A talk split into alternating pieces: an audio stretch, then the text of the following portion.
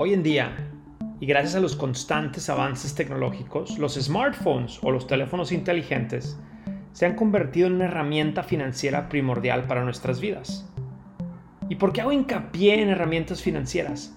Porque actualmente estos celulares no solo nos sirven para hacer llamadas y estar en comunicación con nuestros seres queridos, pero ahora podemos revisar noticias, consultar redes sociales, aprender de finanzas, por ejemplo con los videos de FinHabits, y lo mejor de todo, comenzar a invertir con un solo dedo a través de la app de FinHabits. Algo que antes, hace 10 años, jamás hubiéramos podido imaginar. FinHabits presenta Hábitos financieros. Tú puedes bajar la app desde tu celular, abrir tu cuenta de FinHabits y puedes iniciarla con tan solo 5 dólares a la semana. Y listo, tú ya estarías invirtiendo para cumplir tus metas financieras. Sin embargo, ya no podemos imaginarnos un día sin el celular. ¿Quién no quiere o tiene un iPhone de Apple nuevo cada año, considerando que este es el celular más popular de Estados Unidos? O quizá un Galaxy de Samsung. Pero ¿qué tan necesario es que lo cambies año con año por la versión más reciente? ¿Muy necesario? ¿Poco? No te preocupes si tú eres una de las personas que no pueden dejar de tener el nuevo iPhone de cada año y tienes esas posibilidades. Mi intención aquí el día de hoy y la del equipo de FinHabits es no hacerte sentir culpable o incómodo, sino darte herramientas y que veas otras opciones de crecimiento financiero. Al final, solo tú eres quien toma la mejor decisión para tu bolsillo. En esta ocasión, te voy a invitar a reflexionar un poco, a que juntos hagamos algunos números y decidas si el dinero que pones en un nuevo celular cada año es la mejor alternativa para ti o si le podrías dar un mejor uso de tal forma que lo hagas crecer. En este septiembre que acaba de pasar, como cada otoño, Apple presentó el nuevo iPhone, el iPhone 13. Su precio base es de 799 dólares, aunque en su versión Pro lo puedes encontrar desde creo 1000 dólares. Tomaremos de ejemplo a este celular por, por ser el más popular en el país, pero la dinámica aplica para cualquier marca con similar estrategia. En los últimos años, Apple te invita siempre a cambiar tu viejo iPhone por el más nuevo, pagando solo la diferencia. Pues hay que, hacer los números. Así es que vámonos de lleno a esto. Supongamos que tú tienes el iPhone 12, el del año pasado, y que costó igual que el de ahora, 799 dólares. Solo que su valor actual, pues ahora está en 460. Entonces, si tú cambias este iPhone 12 por el iPhone 13, tú debes pagar una diferencia de 339 dólares. Entonces, entre los dos celulares ya habrás gastado 799 el año pasado más los 339 y esto te da un total de 1140 dólares aproximadamente. Y esto quiere decir que si tú haces la matemática, tú dices, bueno, pues cada teléfono me costó solamente 570. Pues parece una ganga. Pero yo te pregunto, ¿realmente necesitabas el cambio o solo es un gasto más para tu bolsillo? Y si caes en la dinámica de cambiarlo año con año, le estarás sumando 339 dólares aproximadamente entre uno y otro. Por ejemplo, con este iPhone 12, si lo cambias cada año del iPhone 12 al 13 y lo del 13 al 14 y del 14 al 15, pues habrás gastado 339 tres años seguidos. Quiere decir que gastaste 1017 dólares más los 799 que diste inicialmente por el iPhone 12, esto te da un total de 1.816 dólares en cuatro años. Como si cada celular te hubiera costado 450 dólares. Entonces tú dices, pues parece buen precio. Pero de un iPhone a otro, los cambios de software o mejoras tecnológicas no suelen ser sustanciales. De hecho, los expertos en tecnología consideran que puedes cambiar tu celular hasta dentro cada tres años periodo en que los fabricantes dejan de dar soporte con actualizaciones. Eh, y esto es lo importante. Esto no, esto no quiere decir, obvio, esto no quiere decir que deje de servir, pero el equipo podría comenzar a presentar fallas.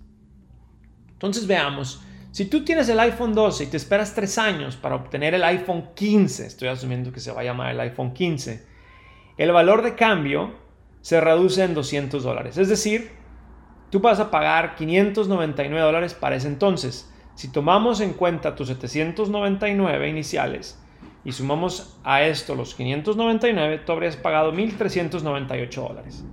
La diferencia que habrás ahorrado entre cambiarlo año con año, gastando 1.800 dólares, y hacerlo hasta los 3 años de uso, gastando 1.400 dólares, te hubieran permitido ahorrar 400 dólares. Y esto es más o menos como 11 dólares al mes. Estas estrategias de marketing de Apple han provocado que la compañía pueda lograr pasar los 2.5 trillones, trillions en inglés, trillions de dólares en capitalización de mercado. Se venden muchos iPhones en el mundo, muchísimos iPhones. ¿Y por qué si ellos ganan con tu consumo, por qué mejor tú no pones ese dinero para trabajar en tu futuro? En algo que te genere ganancias a ti. Y con FinHabits nosotros te podemos ayudar.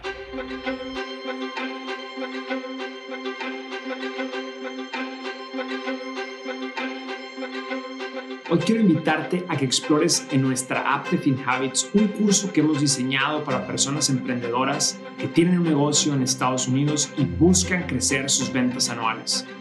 Si te preguntas si necesitas haber estudiado negocios para tomar este curso, la respuesta es no. Lo que sí necesitas es ambición de crecer tu empresa. Entra en nuestra app de FinHabits y suscríbete ya.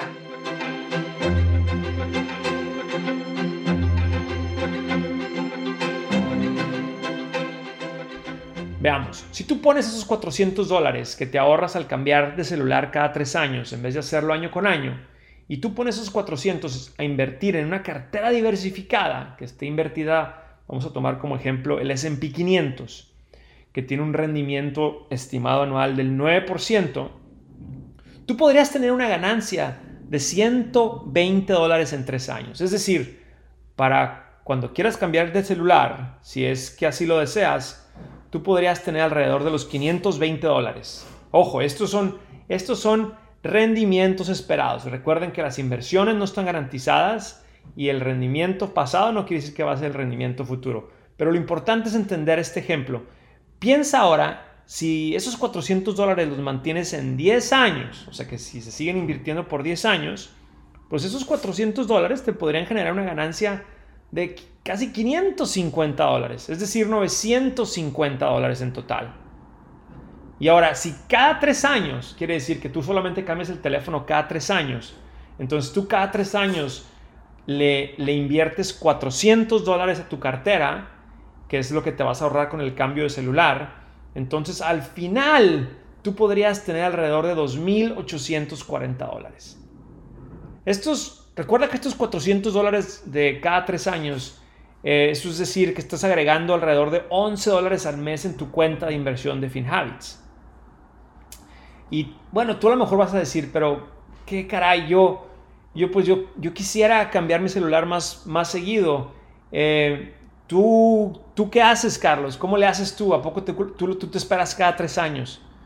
Pues yo sí, yo, yo sí lo veo de esa forma. Yo sí me espero y trato de esperarme lo más que pueda, porque yo sí veo que al invertir ese dinero, eso me puede dar más productividad en, mi vida financiera futura que el tener el aparato más nuevo.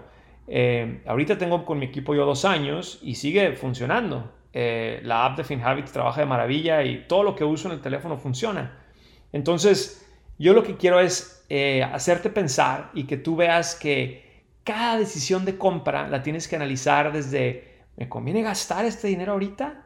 ¿Me conviene comprarme el nuevo carro? ¿Me conviene comprarme otros zapatos nuevos ahorita? Si no lo necesitas y te puedes tú y puedes tú mejor usar ese dinero para invertirlo en ti mismo y hacer que ese patrimonio vaya creciendo, pues esa sería la mejor opción.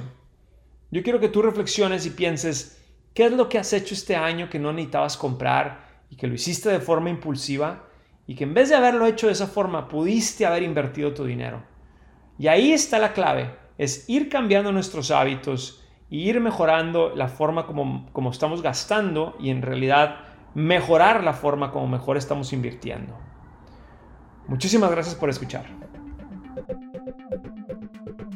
Gracias por acompañarnos en este episodio de Hábitos Financieros. Soy Carlos García de FinHabits.